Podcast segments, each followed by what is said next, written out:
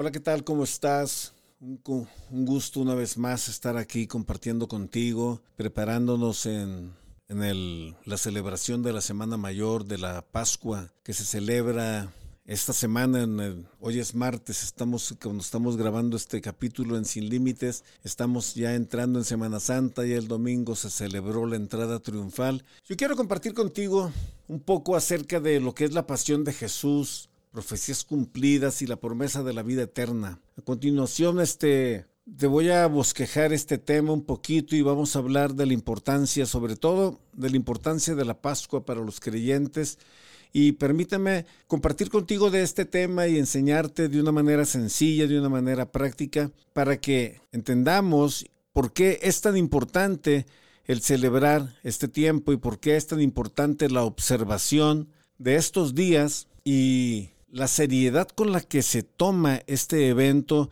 en este tiempo o la seriedad con la que se deja de tomar, ¿no? Porque la gente transversa las cosas y ahorita, yo soy originario de Ciudad Madero, Tamaulipas, allá está la playa de Miramar, un lugar muy bonito de recreo, muy padre, y ahorita, desde el fin de semana, empezó un reventón y un degenere y una fiesta grande y bueno, nada tiene que ver con la celebración, con lo que se está llevando a cabo en lo espiritual y por eso quiero darte luz, quiero compartirte este tema para que tengas conciencia plena de lo que se tratan estos días y, del cómo lo estamos llevando a cabo, ¿no? Bueno, el cómo lo estamos llevando a cabo, pues cada quien ya sabe cómo está el rollo. Pero ¿qué significa la Pascua? ¿Por qué es tan importante? Bueno, la Pascua es una, una, celebración, una fiesta que celebra el pueblo judío desde hace muchos siglos, desde la salida del pueblo de Israel después de los 400 años de esclavitud en Egipto. Y hay una serie de instrucciones que le da Dios al pueblo de Israel antes de salir de Egipto que se tienen que llevar a cabo al pie de la letra,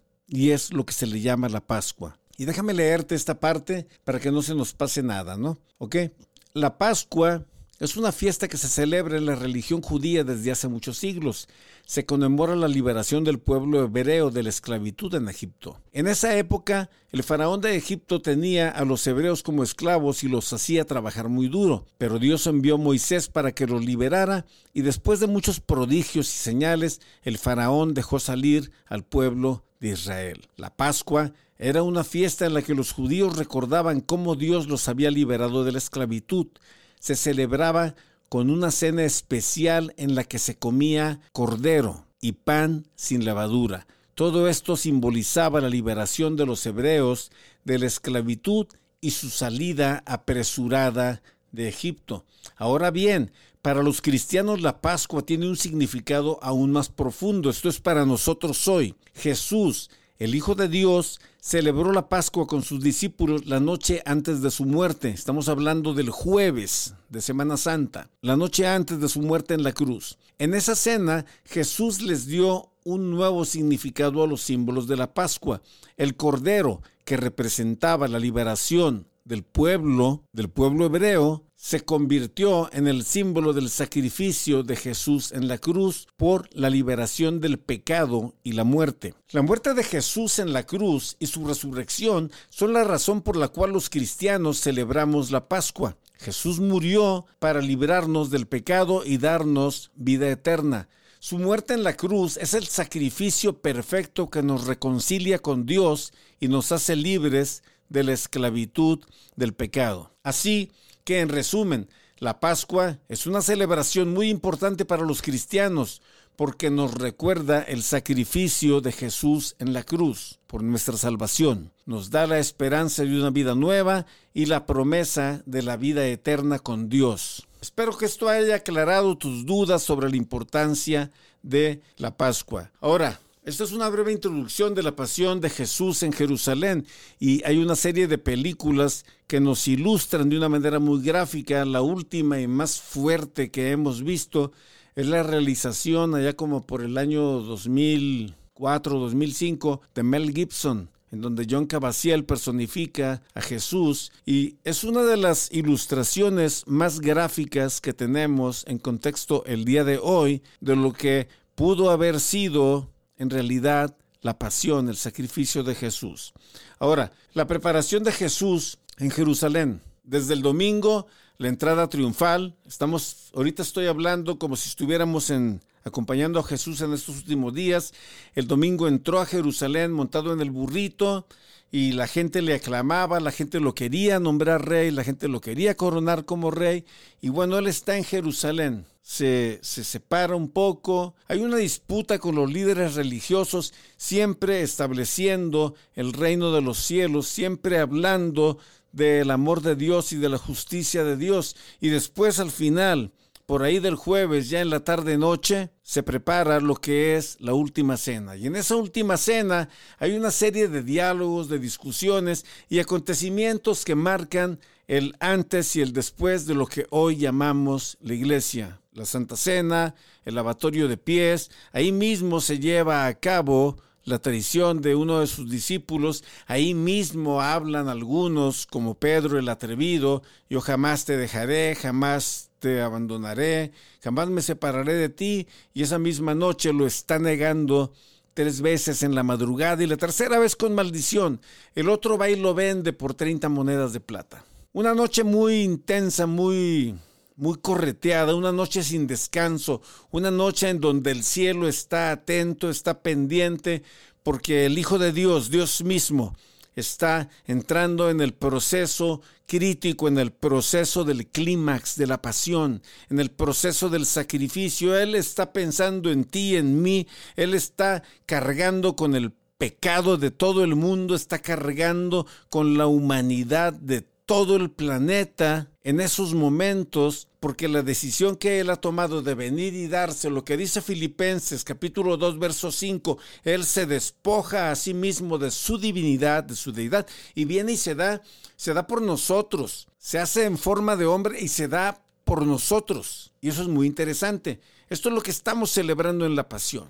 Ahora, en esta misma pasión no podemos dejar de largo, antes del arresto de Jesús, su momento en Getsemaní, porque su momento en Getsemaní cuando él se cuando él se separa del grupo a orar, a rezar, a hablar con el Padre, ahí se está revelando la humanidad de Jesús. Ahí se está revelando el Jesús hombre, el que dice, "Oye, lo que viene va a doler, lo que viene va a estar muy fuerte." Y y, y dice el testimonio de la escritura de los evangelistas que las gotas de sudor se transforman en gotas de sangre. Y de acuerdo a los científicos dicen que esto es posible cuando el cuerpo humano entra en un nivel de estrés altísimo, que los vasos capilares pegados a la piel se rompen y gotas de sangre pueden salir de la piel. Y esa es la experiencia que está teniendo Jesús en Getsemaní. Después de esa oración, bueno, es encontrado por, por la tropa, por la tropa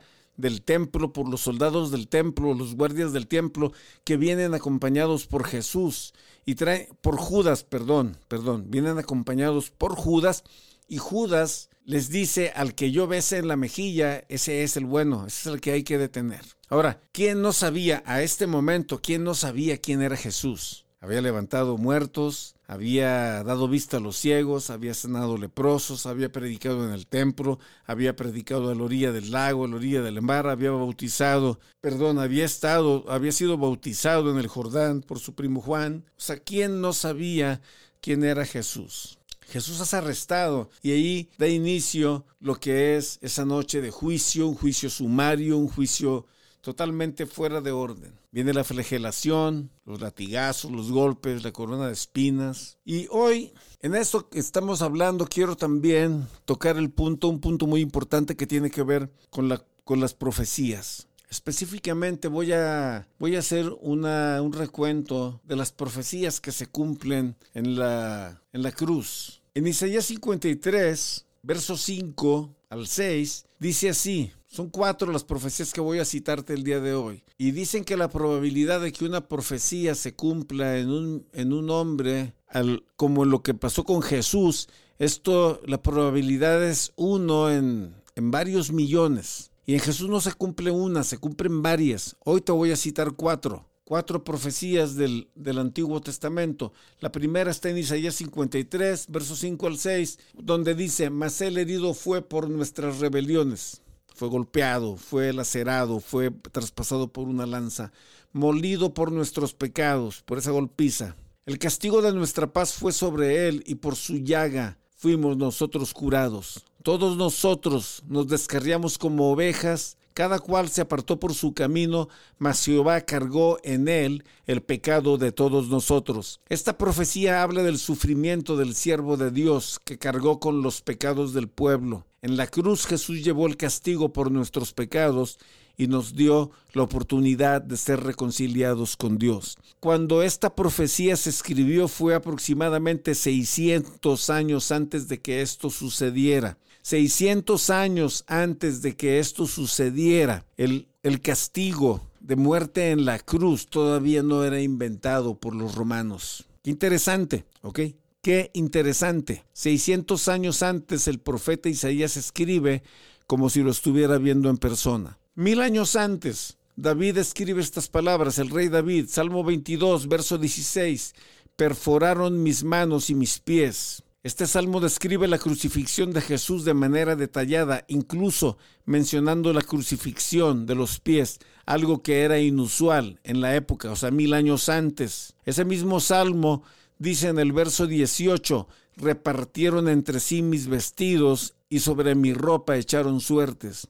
Este verso habla del reparto de las prendas de Jesús entre los soldados romanos, algo que también se menciona en los evangelios que echaron suertes. Zacarías 12, verso 10, también aproximadamente 600, 700 años antes de Cristo, dice, y derramaré sobre la casa de David y sobre los moradores de Jerusalén espíritu de gracia y de oración, y mirarán a mí, a quien traspasaron, y llorarán como se llora por hijo unigénito, afligiéndose por él como quien se aflige por el primogénito. Esta profecía habla del arrepentimiento del pueblo por haber crucificado al Mesías. Estas son solo algunas de las profecías que se cumplen en la cruz de Jesús. Hay muchas más que hablan de su sufrimiento y su muerte y su resurrección. Es muy importante tomar en cuenta y tomar muy en serio lo que se está celebrando en Semana Mayor. Este podcast es una reflexión. Hoy en Sin Límites te invito a reflexionar en este tema, a meditar y al pensar que todo eso que pasa en Jesús, todo eso que experimenta Jesús y que sufre Jesús en la cruz, es por amor a ti, por amor a mí, por amor a toda la humanidad. Que Dios te bendiga, que Dios te guarde. Felices Pascuas.